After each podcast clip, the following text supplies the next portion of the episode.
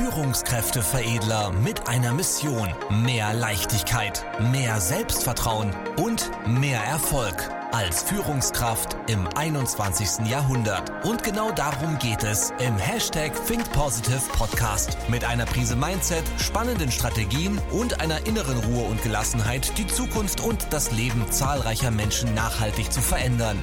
Herzlich willkommen zu einer neuen Folge mit Führungskräfteveredler Manuel Weber. Jetzt beginnt dein nächster Schritt.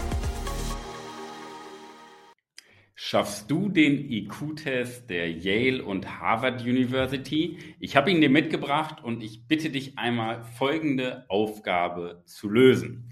Ein Schläger und ein Ball kosten zusammen einen Dollar zehn. Der Schläger kostet einen Dollar mehr als der Ball. Wie viel kostet der Ball?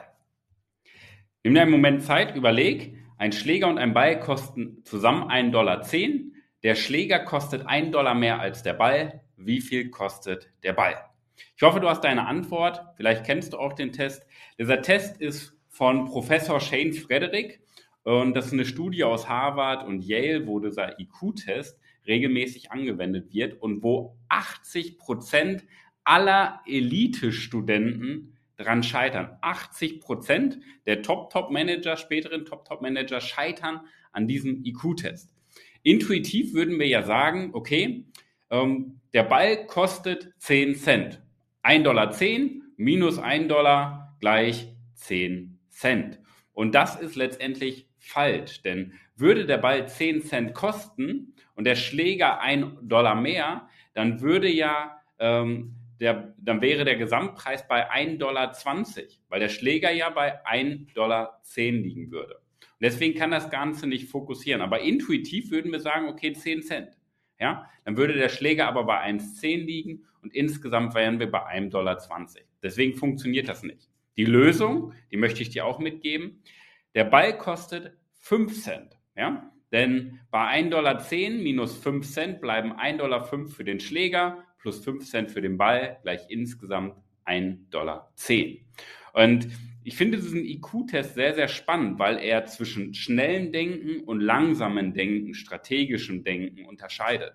Wir Menschen sind ja sehr, sehr emotionale Wesen und wir reagieren ja gerne emotional und Emotionen verschließen die Logik, Logik verschließt die Emotion. Natürlich ist die Kombination, wenn wir beides bewusst steuern, am besten. Da sollten wir auch als Führungskraft uns immer persönlich weiterentwickeln und darauf hintrainieren, wo wir ja auch unsere Kunden begleiten in diesem Bereich. Und warum wird dieser Test überhaupt durchgeführt? Ich möchte dir mal drei Gedanken zu diesem IQ-Test mitgeben. Der erste Punkt, wir Menschen reagieren emotional, ja, also intuitiv mit dem ersten Gedanken, weil wir das Problem schnell lösen wollen, diese offene Schublade in unserem Gehirn. Und das Problem dadurch ist, dass wir, und das ist das, die erste Herausforderung, der erste Gedanke, wir geraten dadurch in ein regelrechtes Gedankengefängnis, weil wir plötzlich nur noch in dieser Schublade aktiv sind und alles drumherum ausblenden, ja, und verschiedene Blickwinkel, die man noch drumherum treffen kann, gar nicht mehr relevant sind.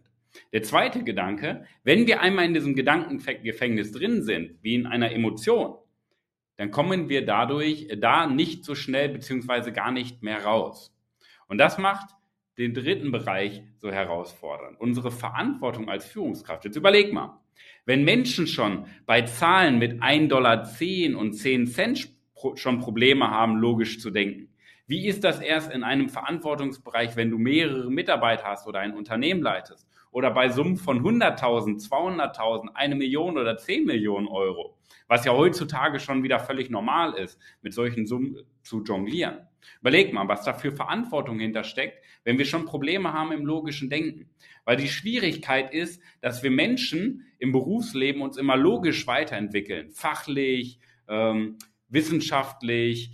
Wir, wir äh, entwickeln die linke, äh, Schwerpunkt die linke Gehirnhälfte ja, was ja auch das Berufsleben ja auch abverlangt, was uns die Schule beibringt. Aber diese persönliche Entwicklung, diese emotionale Reife aufzubauen, in, emotionale Intelligenz weiterzuentwickeln, das machen die wenigsten. Ja, wir haben uns beispielsweise ja vor Jahren auf diesen Bereich spezialisiert, weil wir gesagt haben, okay, klar, wir müssen Führungskräften fachlich beibringen, wie sie Strukturen, Prozesse schaffen, um Ziele zu erreichen, beruflich weiter voranzukommen oder das Unternehmen voranzutreiben, aber vor allen Dingen dieser persönliche Bereich aus Mindset und Persönlichkeit, Emotion, der ist halt entscheidend, weil da liegt der Schlüssel für die Zukunft.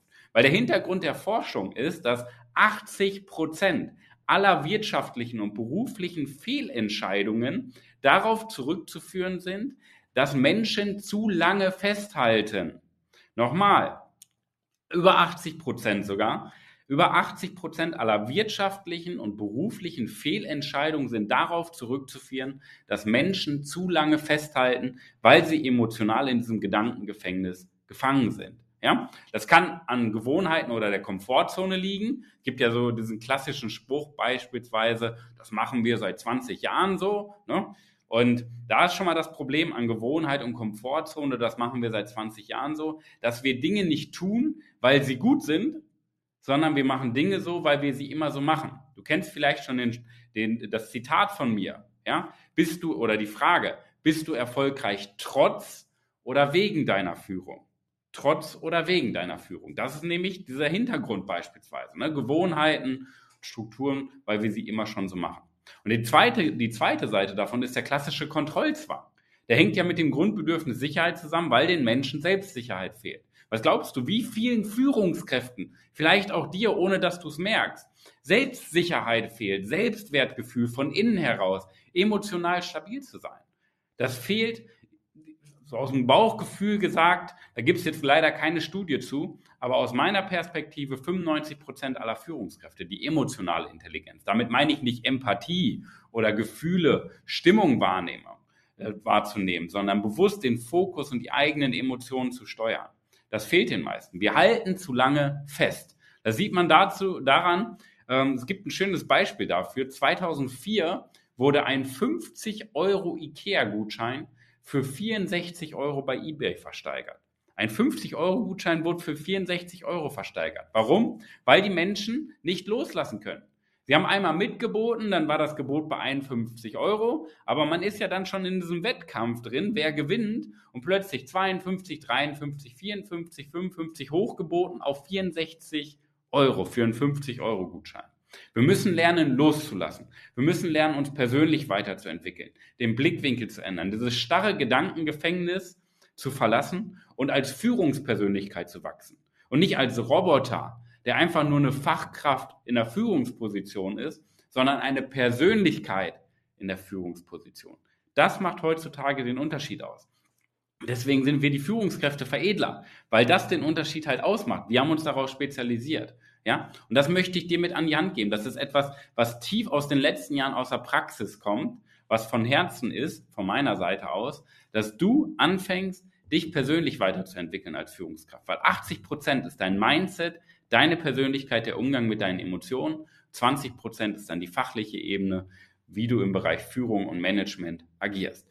In diesem Sinne, das als kleine Inspiration mit dem IQ-Test von Harvard und Yale, wo 80 Prozent schon dran scheitern. Wir müssen lernen, loszulassen, damit wir dieses starre, logische Kontrollzwang, ähm, ja, im Kontrollzwang festsitzende Gedankengefängnis verlassen und anfangen, als Persönlichkeit zu agieren. In diesem Sinne, ich wünsche dir die beste Woche deines Lebens.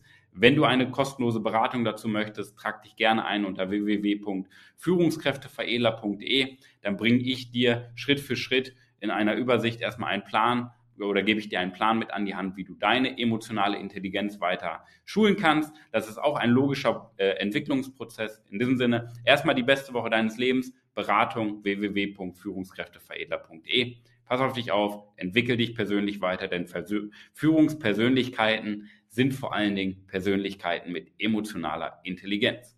In diesem Sinne, bis dahin. Vielen Dank, dass du heute wieder mit dabei warst. Wenn dir gefallen hat, was du gehört hast, dann war das erst der Anfang. Denn jetzt bist du dran. Wenn du wissen willst, wie die Umsetzung der Podcast-Folge und deine Entwicklung konkret aussehen kann, dann besuche jetzt die Seite www.führungskräfteveredler.de und buche dir deinen Termin zur Erstberatung. Und denke bitte daran, Entwicklung ist kein Zufall und benötigt einen gezielten Mentor, der dich kennt.